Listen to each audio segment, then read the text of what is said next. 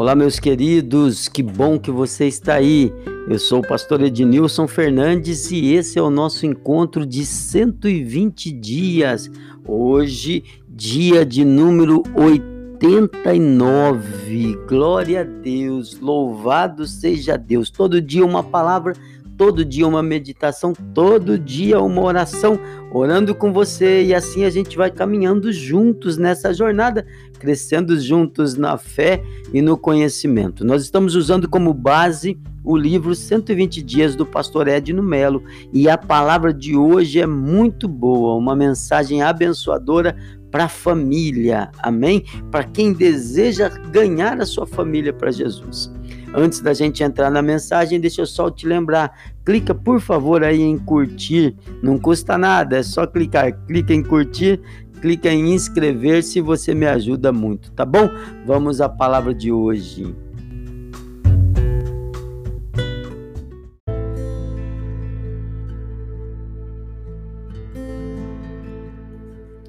Vamos lá então, e a palavra do dia 89 é uma bênção para a família.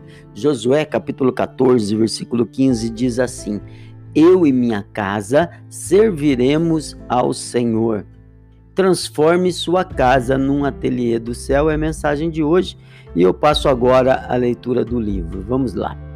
Em 1501, quando se encontrava em Florença, Michelangelo esculpiu o Davi de mármore, retirado de uma pedra bruta essa obra extraordinária tinha mais de 4 metros de altura. É, em 1503, pediram-lhe para esculpir 12 apóstolos de mármore em tamanho maior que o natural para a Catedral de Roma. Em 1513, Michelangelo esculpiu Moisés.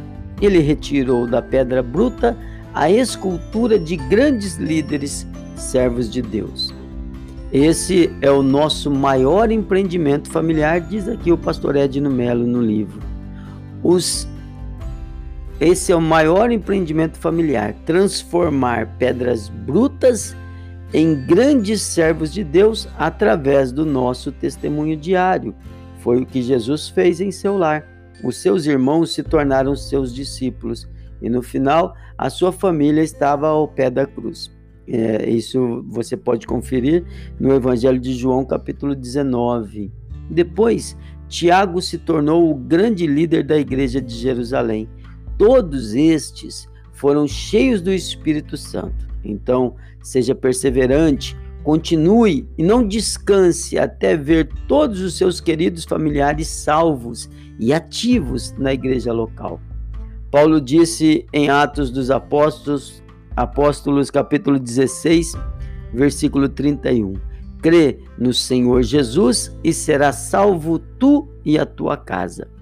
Faça como a sunamita, construa um lugar para a presença em sua casa, que seus familiares serão impactados pela glória de Deus. Faça um painel de oração com as fotos dos seus familiares e apresente-os ao Senhor diariamente. O que o homem é, é sobre seus joelhos diante de Deus e nada mais, declarou Robert McCain. W. A. Tozer diz: O que eu faço com o meu tempo revela a espécie de homem que eu sou. Então vamos lá, que você seja instrumento de Deus para esculpir na vida de pedras brutas a imagem do Senhor. Amém? Vamos lá, vamos falar com Deus.